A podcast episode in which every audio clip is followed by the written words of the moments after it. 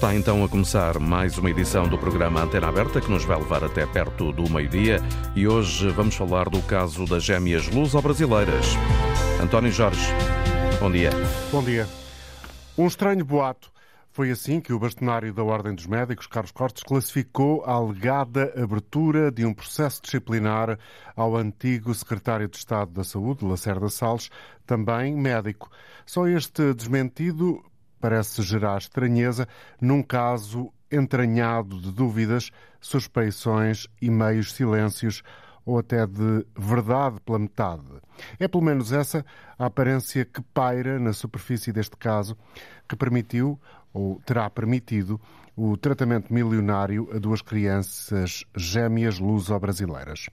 Sobre a alegada tentativa de abertura de um processo disciplinar pela Ordem dos Médicos, potencia-se o pensamento sobre o exemplo de tentação de ativismo político das ordens profissionais.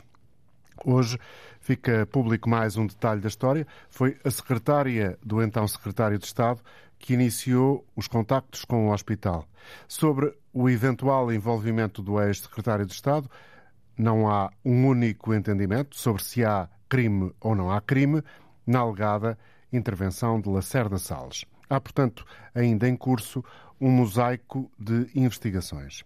Falta, evidentemente, esclarecer todo o caso, mas os indícios de favorecimento a existirem, e parece que sim, sugerem que terá havido eventual tratamento de favor. Pode no futuro este caso mudar alguma coisa? Qual é a sua opinião? É o que queremos ouvir. Ligue 822-0101 ou 2233-99956. No caso concreto eh, de estar fora do país, agradecemos que contacte por este último número, pelo 2233-99956. Bom dia, João Paulo Batalha. Obrigado por estar connosco esta manhã, Presidente da Frente Cívica, uma associação do seu ponto de vista, falta esclarecer, julgo eu, não terá dúvidas, muitos aspectos deste caso. Ele pode, eventualmente, se vierem a confirmar os indícios que estão na praça pública, ele pode no futuro mudar alguma coisa? Eu espero que sim, eu espero que sirva pelo menos para isso, porque ainda falta esclarecer muitos detalhes e, e responsabilidades eventualmente criminais, eu acho que vão ser difíceis de apurar mas o que é claro já neste momento é que o Presidente da República encaminhou para os serviços da Presidência um pedido pessoal do seu filho. Isso é uma falha ética muito grave de Marcelo Rebelo de Sousa. Mas mais grave ainda é tudo o que acontece a seguir. É que todas as instituições que depois pegaram neste processo, a própria Casa Civil do Presidente, mas enfim, esses trabalham e são nomeados diretamente por Marcelo Rebelo de Sousa num órgão unipessoal que é a Presidência da República, portanto é natural que esses façam o que o Presidente lhes manda. Mas depois o Governo, eh, a administração do hospital, eh, a administração pública fizeram da falha ética pessoal de Marcelo Rebelo de Sousa uma falha institucional ou um conjunto de falhas institucionais brutais. Portanto, não houve ninguém. O que se diz até agora é que há falha, sim, na entrada, digamos assim, no acesso eh, deste caso ao hospital? Eh, Isso parece documentado pelo próprio hospital, ou seja, eh, a consulta inicial que dá a entrada do processo no hospital foi marcada pelo secretário de Estado, ou pelo gabinete do secretário de Estado, e isso é contra a lei. Mas depois, para além disso, temos notícia de que os próprios médicos do hospital se insurgiram contra esta situação e escreveram à administração do hospital a dizer que estas gêmeas não deviam ser tratadas, até porque a situação clínica delas não deveria justificar eh, este eh, medicamento caríssimo e mesmo isso terá sido revertido. Ou seja, houve uma falha institucional brutal em que as instituições, o governo, o hospital, a administração hospitalar e eventualmente os próprios serviços clínicos acabaram ao serviço da dita cunha e não ao serviço uh, do país e dos utentes em geral. E, portanto, temos uma situação em que uma falha ética de alguém poderoso, no caso o Presidente da República, se repercute depois em instituições que são incapazes de travar essa falha e de uh, garantir o bom funcionamento do, das instituições e o respeito, não só pela lei, mas pela ética. E, portanto, não, não, não é só um problema de conduta individual das pessoas envolvidas, que serão várias, é um problema de fragilidade das instituições, em que não há força eh, da administração pública, do governo, das instituições, para dizer alto lá não é assim que se tratam as coisas eh, e este processo volta para trás. Ou seja, quando eu pergunto genericamente e como força de expressão, se quiser, que este caso pode vir a mudar alguma coisa no futuro, é nesse aspecto, na mais força das instituições, que está a pensar João Paulo Batalha? É, eu acho que é isso que é fundamental eh, alterar, aliás, porque não é diferente do que tivemos semanas antes com o caso da Operação Influencer, em que também vimos as entidades, nomeadamente municipais e, e do ambiente, a serem também pressionadas alterarem as suas posições eh, pela conveniência que vinha de uma ordem superior ou de uma influência superior. Nós temos instituições demasiado permeáveis a este tipo de acesso e de influência, de cunha, de informalidade. E isto cria eh, quase eh, uma institucionalização da informalidade e de um poder desigual que não pode existir numa democracia em que se eu tenho acesso privilegiado a quem toma a decisão ou capacidade de influência, eh, tenho mais direitos do que eh, os outros cidadãos. E quando as coisas funcionam assim, obviamente não estamos a falar de direitos, estamos a falar de privilégios. No caso e se o acesso à administração pública e aos hospitais passa a ser um privilégio para quem tem acesso, obviamente a democracia perde muito do seu sentido. No caso uh, do, do uh, alegado processo uh, disciplinar instaurado pela Ordem dos Médicos a Lacerda Salles. O desmentido feito ontem pelo atual bastonário da Ordem dos Médicos, que fala antes num sistema de averiguações a procurar distanciar-se da ideia formal do processo disciplinar. Qual é a sua avaliação? Bom, eu acho que neste momento não há dados suficientes para instaurar um processo disciplinar a Lacerda Salles. Portanto, estamos ainda numa fase preliminar que é de averiguar o que se passou. Mas eu acho natural, é, é atípico em Portugal, que é um país onde as ordens profissionais muitas vezes servem mais para branquear as condutas do que para disciplinar os, os profissionais. Acho natural que a Ordem dos Médicos queira saber tudo o que se passou na gestão clínica deste processo e se houve, nomeadamente médicos, sejam eles eh, médicos de serviço, diretores de serviço, administradores hospitalares ou até governantes, que eh, Lacerda Salles não deixa de ser médico por ser governante e não deixa de estar vinculado ao Código Deontológico, se houver médicos que interferiram indevidamente num processo clínico, eventualmente até violando a autonomia de decisão de outros médicos que estavam com o caso, isso pode, em abstrato, violar eh, normas deontológicas e, portanto, é natural que a Ordem dos Médicos faça uma averiguação, eh, não neste momento dirigida especificamente contra a Lacerda Salles, eles já desmentiram isso, mas para perceber se todos os médicos que intervieram neste processo eh, cumpriram as obrigações deontológicas, porque se há médicos do serviço a escreverem cartas ao hospital a dizer que o processo está a ser mal tratado, mesmo do ponto de vista clínico, acho natural e desejável que a Ordem dos Médicos queira apurar o que se passou e qual a conduta de todos os médicos que tenham tido intervenção neste processo. Obrigado pela colaboração, João Paulo Batalha, da Frente Cívica. Vamos agora ao contacto com os ouvintes. O primeiro a falar-nos, se tudo correr como previsto, é Adelino Pires, que está em Abrantes. Bom dia para si. Muito bom dia, Sr. Jornalista, e todos os senhores ouvintes. Eu penso, isto é uma confusão que nós já não sabemos quem, quem, quem, é, que, quem é que tem responsabilidade em, em assuntos. Parece que nós temos é uma Constituição, leis que protege os, os incompetentes, os, os amnésicos, os amnésicos, os, enfim, etc, etc, etc.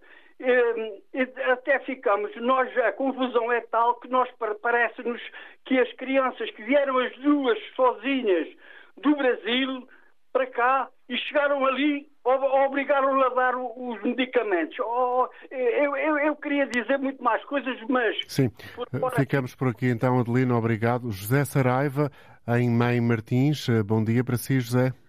Ora, muito bons dias. Olha, eh, antes de mais, eu quero dizer, eu agradeço este programa, que é extremamente importante, e quero, revolta, eh, quero mostrar a minha revolta contra esta situação, porque tenho provas eh, contra isso. Se, primeiro começo porque se houve uma cunha para estas meninas virem aqui, quem meteu a cunha para isso cá tem metido cunhas para outros casos, mas isso fica para outras núpcias. Agora, é o seguinte, a minha mãe, aquilo que me faz confusão é o seguinte, ter dado os medicamentos 4 milhões de euros não faz tanta confusão como as cadeiras elétricas. Isto porquê? Porque os medicamentos, enfim, eh, alegando que eram essenciais, tudo bem, não sei o quê, é uma questão de caridade, de amor, tudo bem. E ainda, ainda aceitei as cadeiras elétricas mais complicadas. Eu sou fotógrafo formado, durante muitos anos trabalhei com, com pessoas, trabalhei com, fotografei muitas crianças, tive que ir fotografar as crianças que estavam em cadeiras rodas, cadeiras rodas às vezes a cair podres, enfim, e ninguém com cadeiras elétricas.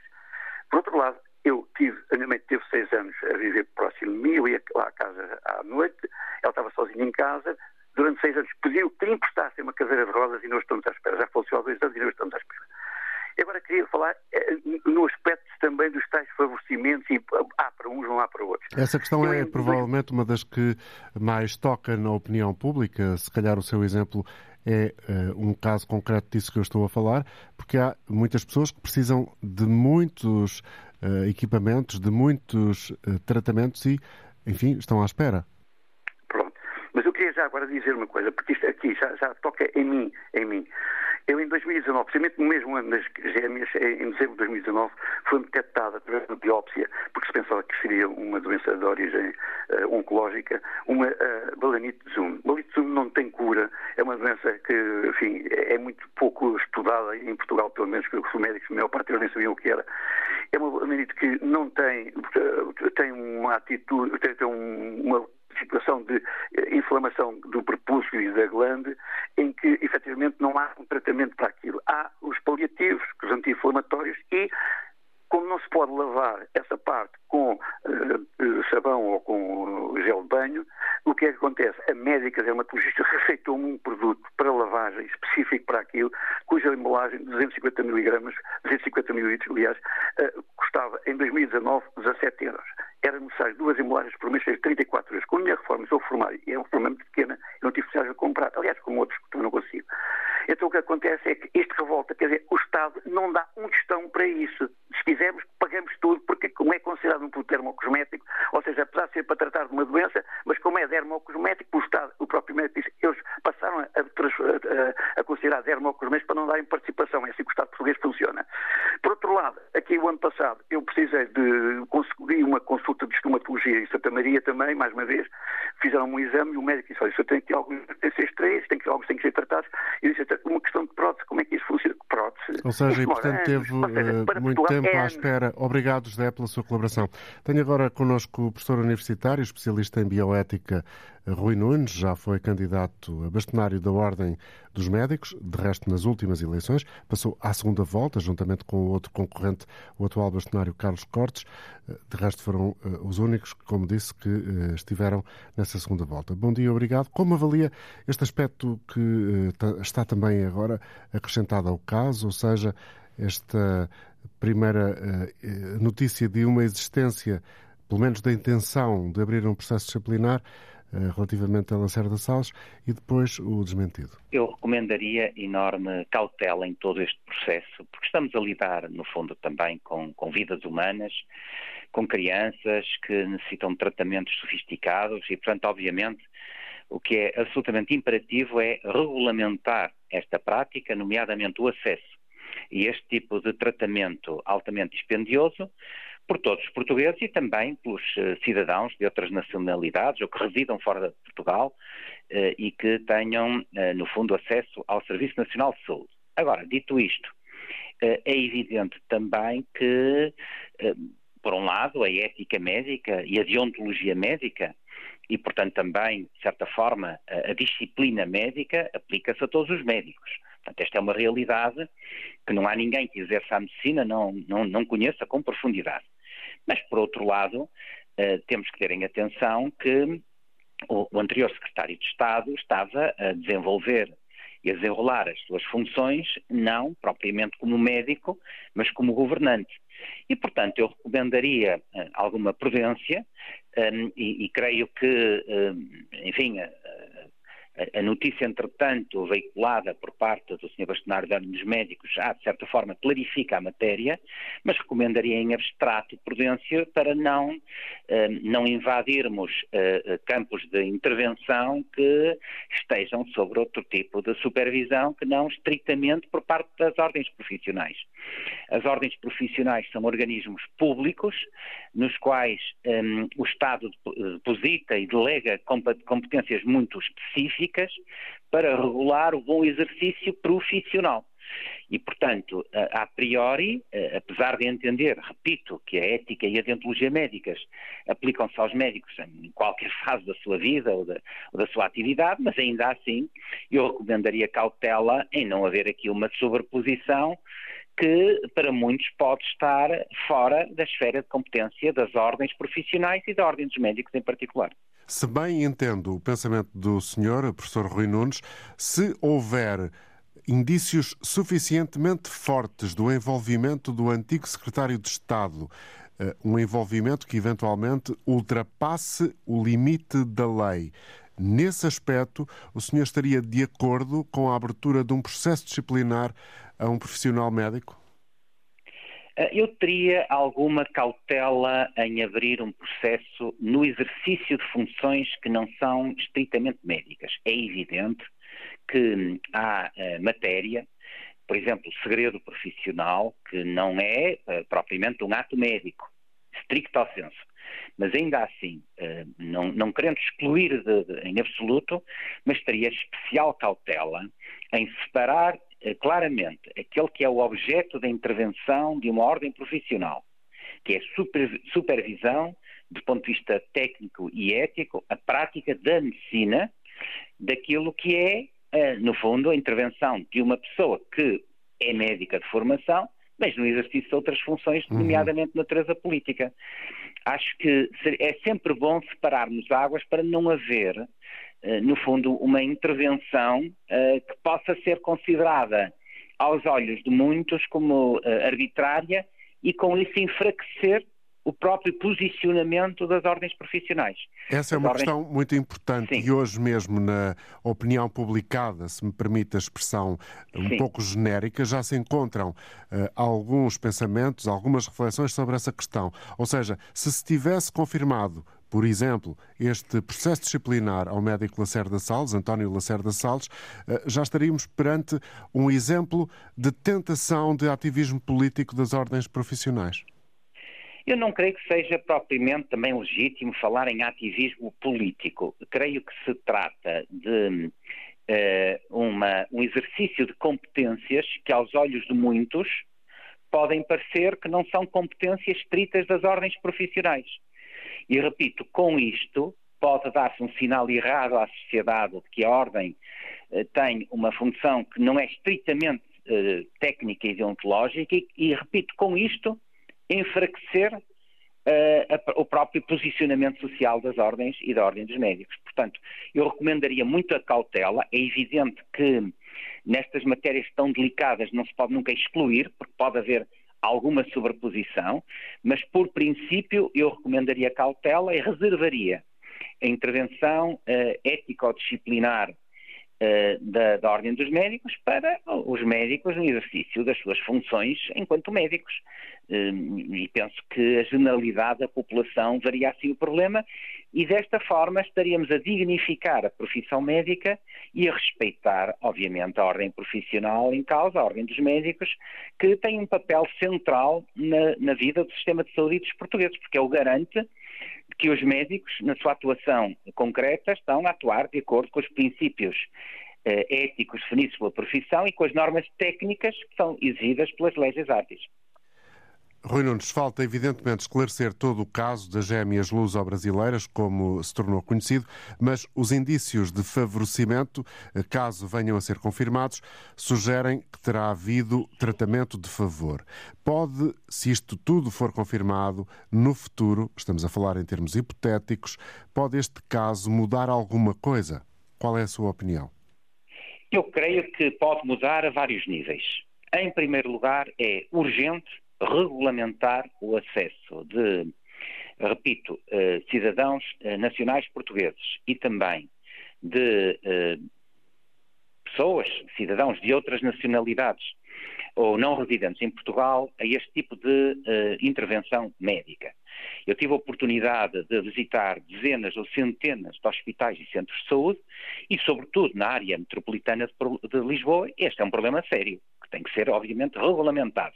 Não vale a pena fazer de conta que ele não existe. Em segundo lugar, terem atenção que os valores constitucionais que presidem ao Serviço Nacional de Saúde determinam que a partir do momento em que uma pessoa está em solo português, isto foi uma, um grande debate na origem de, do, do, do, do, artigo da Constituição que regula o setor da saúde, a partir desse momento é titular do direito à saúde. Agora, há uma outra questão que tem que ser necessariamente uh, regulamentada, que é uh, o acesso à inovação tecnológica altamente dispendiosa. E, e, e, isso é que não pode ficar aqui ao livre-arbítrio de, uh, dos gestores, por mais respeitados que sejam, e tem que haver um sistema relativamente centralizado para que, por um lado, não se racione este tipo de medicamento a quem dele necessite e, por outro lado, permita que uh, haja, enfim, a comprovar-se algum tipo de favorecimento. Mas esse, Portanto, esse sistema quase de colégio já não existe? Não, não, existem duas coisas. O acesso de, de um, não nacionais portugueses ao sistema de saúde, isso não está devidamente regulamentado, por um lado. E por outro lado, como nós sabemos, os hospitais hoje estão dotados de autonomia eh, administrativa e financeira dentro de certos limites e também operacional.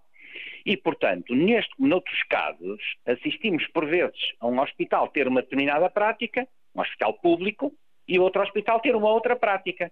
Portanto, há aqui questões de equidade uh, muito importantes e isto só se resolve como? Com um sistema, e aqui tem que ser centralizado, no fundo, de estabelecimento de normas um, de orientação nesta matéria, em primeiro lugar, para vermos se sim ou não uh, os tratamentos altamente dispendiosos se têm um, um, um, benefício adequado para serem uh, integrados no sistema de saúde, porque o sistema não tem possibilidade de absorver tudo o que é inovação. Tem que haver algum tipo de, no fundo, de priorização. E depois estabelecer critérios para que ninguém seja discriminado. Portanto, não podemos é, a partir do momento em que o tratamento, por mais dispendioso que seja, estar integrado no sistema de saúde, concretamente no SNS, depois permitir que uns tenham acesso e outros não, na ou prática, que uns tenham acesso antes de outros. Na prática, uma uniformidade de procedimentos. Exatamente, que é o que não existe. Eu estou à vontade para falar, porque há mais de 20 anos que me bato por um sistema dessa natureza, hum, mas infelizmente eh, eh, não se tem conseguido conciliar o princípio da autonomia administrativa dos gestores da saúde com a existência de regras claras no acesso à inovação para que não haja casos destes. E este foi um caso muito mediatizado pelas circunstâncias que o envolvem. Mas há muitos outros casos que passam despercebidos e que denotam uma iniquidade estrutural do sistema. A partir do momento em que os gestores não têm regras claras e, e, no fundo, fica à sua consideração, às comissões de farmácia, aos comitês de ética, pronunciarem sobre um caso em concreto. Ora, isto precisa de uniformização e de uma linha de orientação, mas que tem que ser, obviamente, implementada pela via legislativa. Agradeço a Rui Nunes, eh, ex-candidato a bastonário da Ordem dos Médicos. Connosco agora está também Jerónimo Fernandes, Liga-nos do Porto. Bom dia para si. Bom dia obrigado.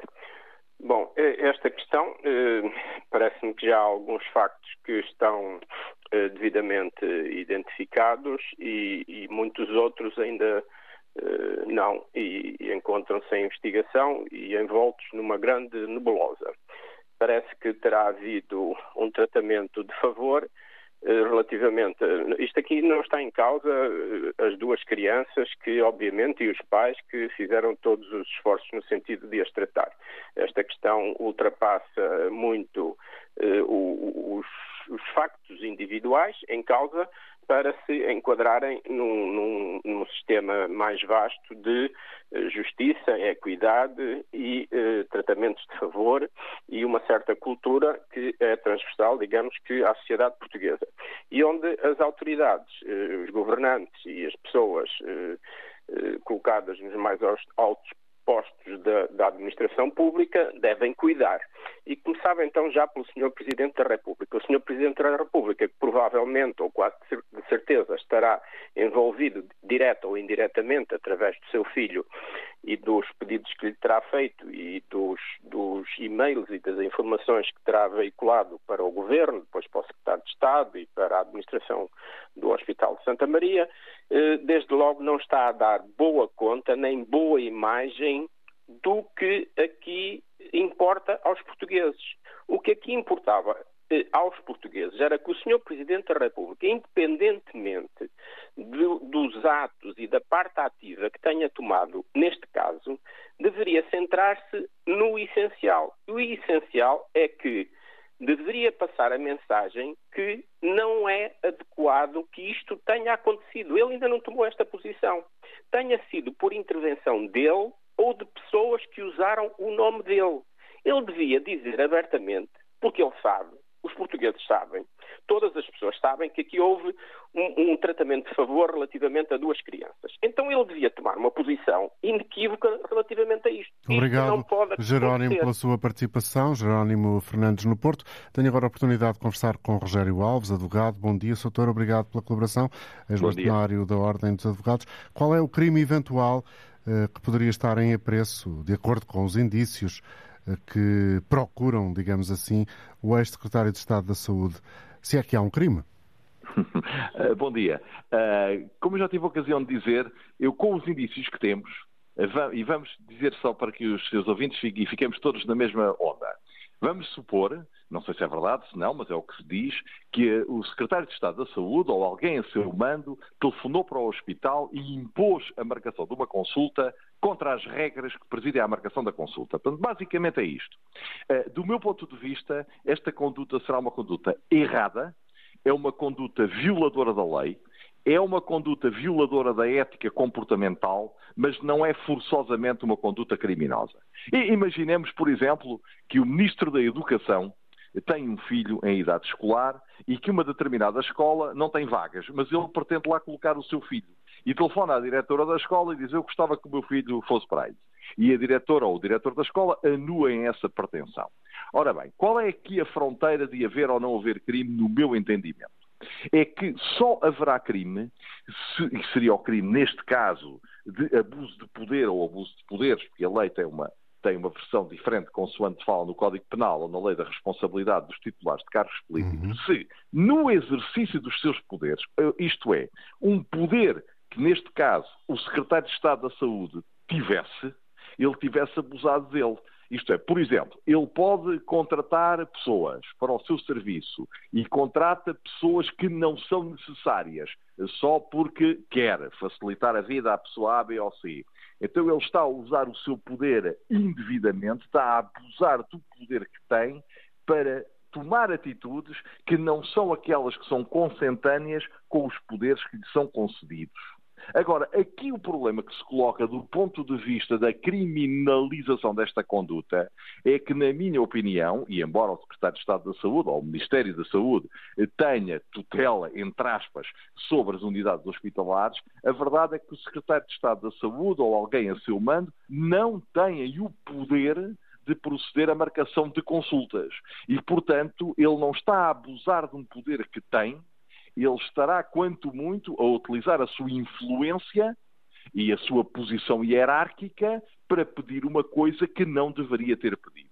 E, portanto, como Essa parece eu... ser a situação mais plausível. Eu parece-me que sim. Portanto, é uma conduta errada, é uma conduta violadora da lei que preside à, à, forma como devem ser marcadas as condutas, uh, perdão, as consultas, uhum. é uma conduta, portanto, que do ponto de vista ético é muito discutível e muito criticável, mas que não é forçosamente um crime porque, como eu tenho dito, a cunha e o crime não são sinónimos.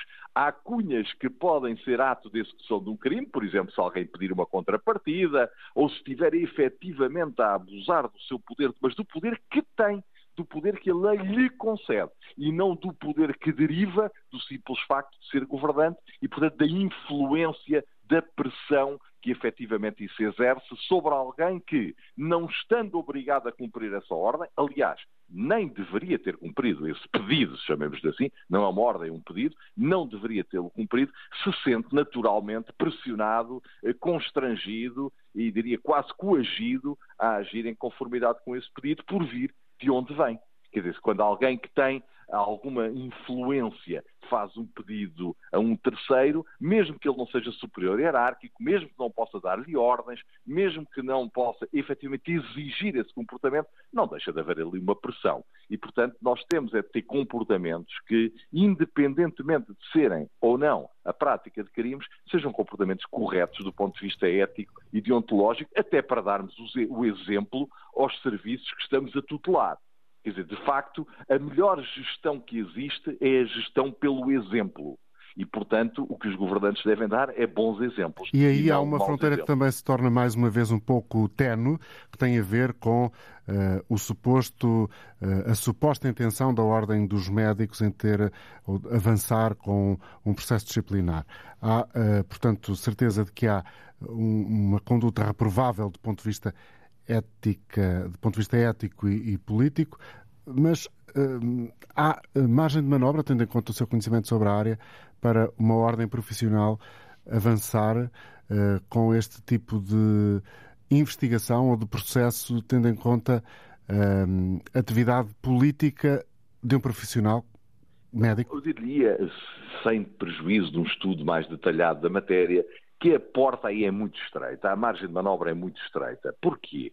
Porque o seu então secretário de Estado, Dr. Lacerda Salles, eh, se efetivamente tiver feito aquilo que o acusam, eh, aquilo que lhe imputam, está a agir como secretário de Estado. Ele é médico, é verdade, é médico, é verdade, mas eh, não estava a agir como médico e tenho algumas dúvidas, mas enfim, isso aqui tenho mesmo a dúvida, era preciso analisar com mais detalhe, que estejamos aqui presentes a violação de um dever enquanto médico.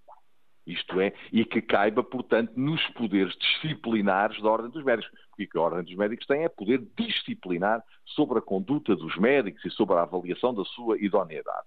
Não creio que este assunto não creio que este assunto tenha uh, o potencial para justificar um processo disciplinar ou uma condenação no âmbito da ordem dos médicos. Pareceu-me, pareceu-me, sem prejuízo de uma melhor análise, que haverá aqui quase uma sinalização da Ordem dos Médicos que ficou sensibilizada com o tema e também o quererá analisar, uhum. mais do que propriamente a eficácia dessa, dessa ação médica. Agora, repara, oh, oh, o, o, que é que é? Isto, isto resume-se a uma coisa muito simples. Isto é uma cunha uma cunha tradicional, uma cunha que é uma, uma instituição nacional, uh, que terá nascido da esfera de pessoas ligadas ao Presidente da República, passa pelo Ministério eh, da Saúde, portanto vem com um poder, vem com uma inércia de movimento, vem com uma potência muito grande, e os serviços, em face daquilo que poderá ser este tipo de pressões, este tipo de pedidos, acabaram por ceder. Portanto, isto revela bem uma cultura permissiva à violação da lei, que é, essa é que acaba por ser aqui sinalizada e tem de ser combatida. Exatamente, vale daí a pergunta genérica que lanço aos ouvintes, o que é que este caso, eventualmente, pode vir a mudar? É, o que este caso pode mudar é que nós temos de ter amor a duas coisas. Ao cumprimento da lei e à igualdade do tratamento entre os cidadãos e até uma terceira coisa, é que a atividade política deve ter sempre, sempre, sempre isto em mente. Porque, repare, nós não podemos levar a mal que uma mãe, pelo contrário, calhar todos nós faríamos isso. Sem dúvida. Aquela mãe. Que uma mãe mexa, corra seca e meca, ou mundos e fundos, para conseguir um objetivo. Isso não é criticável. Agora, as autoridades que são destinatárias de determinados pedidos é que, de forma pedagógica e simpática e sensível, têm de fazer crer à cidadania que toda a gente é tratada basicamente da mesma forma. E é o que nós retiramos aqui desta, desta, deste episódio são talvez duas coisas. Em primeiro lugar, é que Portugal, sendo uma sociedade em que a cunha é uma instituição nacional tradicional, Uh, ficou agora aqui descoberto por um caso muito, muito mediatizado, uh, mas é o sinal de que temos de corrigir este comportamento. A segunda coisa que deveríamos também daqui extrair, esta é um bocadinho mais programática, e até podem considerá-la demagógica, mas eu não a tenho como demagógica, é que se os serviços funcionassem bem, Se as coisas funcionassem com transparência, eficácia, as cunhas seriam muito menos necessárias. Portanto, seriam antídotos fundamentais para evitar o recurso sempre às portas dos fundos, eh, se a porta da frente estivesse a funcionar bem e as coisas funcionassem com rapidez e com eficiência. Isso é que a nossa sociedade se deveria empenhar também a tentar fazer. Obrigado, Dr. Rogério Alves, pela sua colaboração e pelos esclarecimentos que nos deixou. Vamos agora ouvir a opinião de Manuel Oliveira, em Coimbra. Bom dia. Eu, uh, esse senhor que acaba de falar uh, foi uh, completamente claro e, e, portanto, exaustivo. E assertivo, é essa a ideia que quer transmitir. mas eu queria acrescentar duas coisas. indo a, a, às questões pragmáticas, os direitos de cada um e os direitos de todos.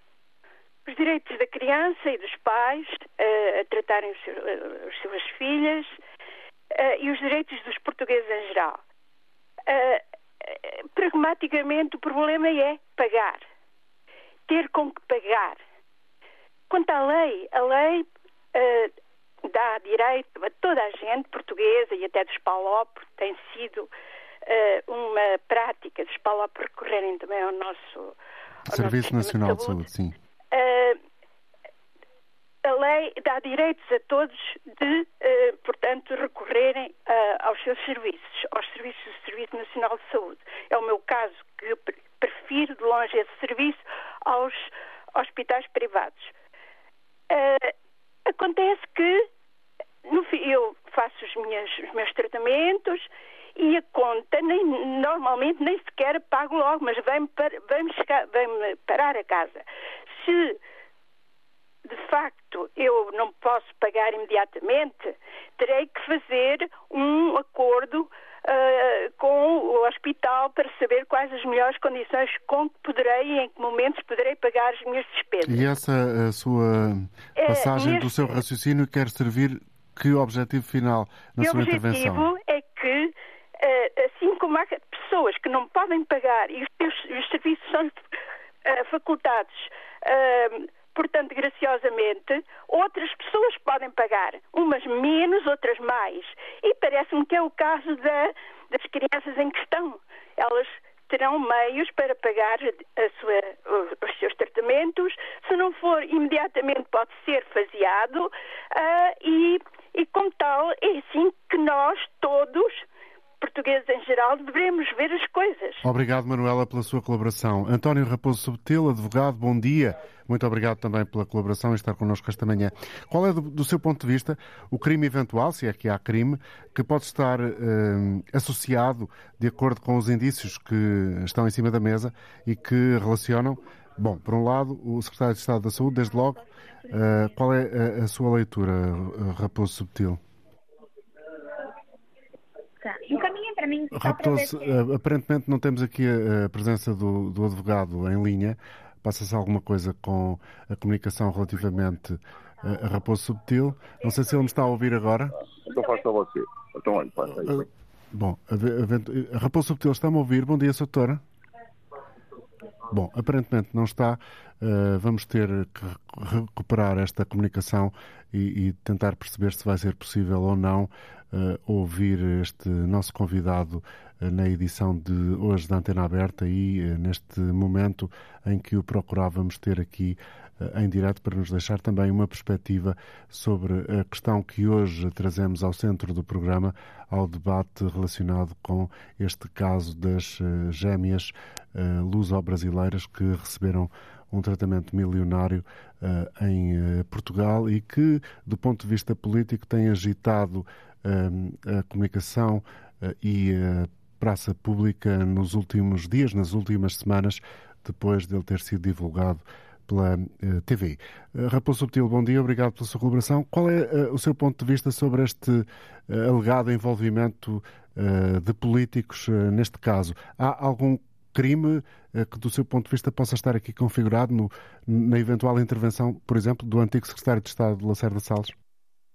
Bom, antes de entrarmos na parte do crime, temos que entrar na parte dos factos. E na parte dos factos, depois verificar se eles são negativos, no sentido que têm um ilícito de natureza contraordenacional, penal e eh, nesta dimensão até político, dado que estamos a falar de intervenientes que estão eh, no exercício de funções públicas. Eh, naquilo que foi divulgado, na minha opinião, não se antevê a existência de ilícito de natureza criminal, ou seja, que alguém tenha cometido de forma voluntária um, um, um ato ou levado outro a praticá-lo para obter um benefício e com isso, enfim, estamos aqui perante a prática de um crime que, seja de abuso de poder, que possa ser de favorecimento, enfim, entre outros. Outra coisa é uma infração administrativa, isso já pode outra suceder? Coisa, exatamente, outra coisa é no exercício de funções públicas ter-se um comportamento que é contrário à regulamentação, que é contrário às normas de controlo e com isso causou um prejuízo ao normal funcionamento dos hospitais, das instituições públicas e à responsabilidade de quem, exercendo funções públicas, comete erros eh, que podem levar eh, à responsabilidade civil de quem os comete e com isso ter que suportar naturalmente esses mesmos danos.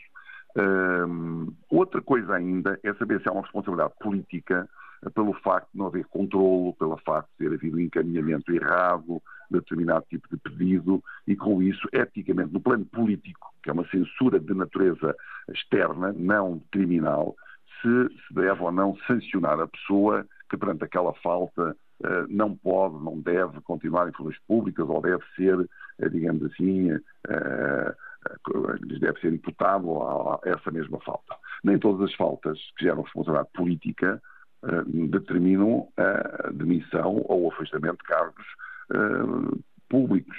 Muitas vezes há faltas e que politicamente são aceitáveis, embora censuráveis.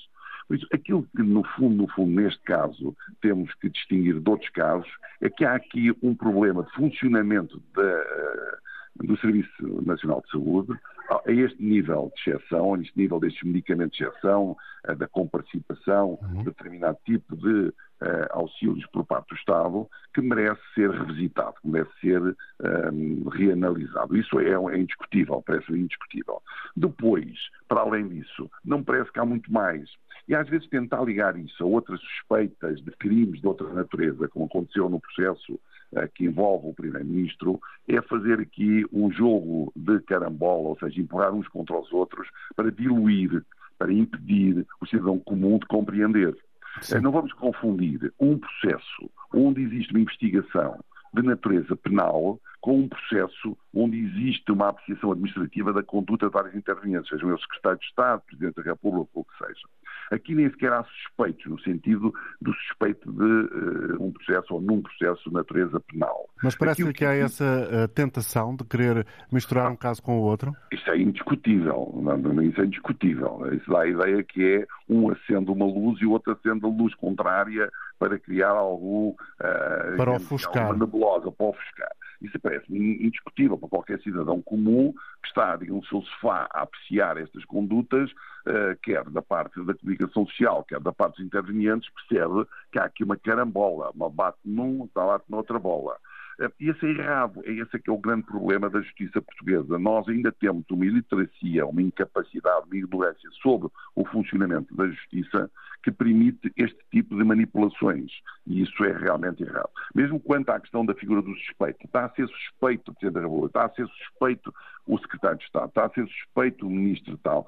A suspeição não é algo que leva uma pessoa a acobardar-se perante aquilo que é o funcionamento das instituições. Uma pessoa, por ser suspeito, não pode fugir. Uma pessoa, por ser suspeito, não pode uh, fazer-se vítima. Uh, isso não existe. Mesmo quando se é arguído, não se deve ter esse comportamento, quanto mais quando se é suspeito. Ou a sequer se é unicamente interveniente num processo administrativo uh, de, que é o que está a acontecer nos hospitais, de detecção do que se passou. Uhum. aquilo que pode acontecer é a pessoa sentir-se mal no plano ético ou deontológico, se for um profissional, um médico, por exemplo, sentir-se no plano político, da responsabilidade política, sentir-se mal e entender por essa razão, não é por ser suspeito, é porque ele, no confronto com os factos, no contexto desses factos, sente mal. sendo que cometeu uma falta, ou pelo menos não controlou as faltas que os outros cometeram. Isso é responsabilidade política, é responsabilidade ética, é responsabilidade. Bom, e em relação a isso, ninguém está livre. E ele disso não está livre. E a pessoa aí pode, eh, segundo a sua própria apreciação, pode tomar a leitura dos factos que entender e tirar as consequências que entender. É da liberdade individual. Eu posso eticamente sentir mal porque olhei para uma pessoa de forma errada, porque a administrei, forma... então eu eticamente peço desculpa, ou eu politicamente sinto mal perante alguém que do meu gabinete, é o caso do Primeiro-Ministro, diz uh, que realmente tinha lá dinheiro, mas não sabe porquê, senti mal e eu politicamente afasto-me. Ou o Secretário de Estado que sente mal porque devia ter controlado os procedimentos de acesso hum. a consultas de outra maneira. Obrigado, obrigado pelas suas explicações, penso que foram muito claras para quem seguiu uh, com atenção aquilo que nos uh, trouxe aqui. Agradeço a intervenção também e colaboração de António Raposo Subtil. Bom dia, Dr. Miguel Guimarães antigo bastonário da Ordem dos Médicos. Agradeço igualmente a sua presença. Vamos ouvir a sua opinião sobre esta intenção aparente de querer instaurar, não querer instaurar, ou afinal não acontece isso, um processo disciplinar da Ordem uh, António Lacerda Salles. Qual é a sua leitura? É, bom, a ver, nesta, eh, aliás, ainda bem que eu falo agora a seguir, eh, eh, esta. Esta, esta, intervenção sobre as questões diferentes da responsabilidade. Certo. Eh, claro que, repare, a Ordem dos Médicos eh, tem eh, muito a ver com aquilo que é a responsabilidade ética e deontológica e, obviamente, a responsabilidade clínica também naquilo que são as boas práticas. E, portanto, a Ordem dos Médicos atua sobre médicos que estão no exercício da sua profissão. Quando não existe, é o caso não é o caso do, do, do Dr. António Lacerda Salles, poderá ser eventualmente o caso, mas ainda não chegamos a essa parte, enfim, é, isso é que vai ser o cerne grande do problema. Uh, se quisermos uh, ir a fundo nisto, vamos perceber se uh, as, as, aquelas, aquelas duas gêmeas deviam ou não deviam ter feito o tratamento que fizeram, dado que já tinham feito, ou já estavam a fazer, aliás, o primeiro tratamento que tem, em termos de eficácia e complicações, é muito semelhante ao segundo tratamento. E essa é uma questão que, obviamente, é preciso ouvir os médicos, é preciso ver o que é que o grupo de médicos decidiu em conjunto fazer relativamente a esta matéria, isso ainda não foi feito. E, portanto, a ordem tem muito a ver com esta, com esta responsabilidade, a responsabilidade ética, a responsabilidade deontológica, que tem a ver com o código deontológico, que é uma função. Ou seja, é num, num passo ulterior a este momento em que estamos. Não, as responsabilidades políticas, as responsabilidades criminais, enfim, estas responsabilidades todas têm muito a ver já com justiça e por isso é que está a existir também uma, uma, uma investigação por parte do, uhum. do, Ministério Público, eh, já não tem propriamente a ver diretamente com a Ordem. Portanto, a Ordem, eh, na melhor das hipóteses, pode disponibilizar-se, porque pode, podemos chegar a esse ponto, para ajudar a, a tirar dúvidas e a analisar casos que tenham a ver com responsabilidade médica, diretamente no exercício da profissão. Portanto, eu acho que, neste sentido, pronto, a Ordem pode vir a ter um papel no que diz respeito aos médicos, se porventura, se porventura uh, existiram uh, violação daquilo que são as boas práticas médicas na prática. Uh, mas, relativamente ao Secretário de Estado Adjunto da Saúde, não me parece que aí é uma questão de responsabilidade política, é uma, é uma questão de responsabilidade ética política, até irmos um bocadinho mais longe, uhum. que obviamente está, está a ser analisada e, portanto, e, e logo, e logo se vê o que é que vai acontecer.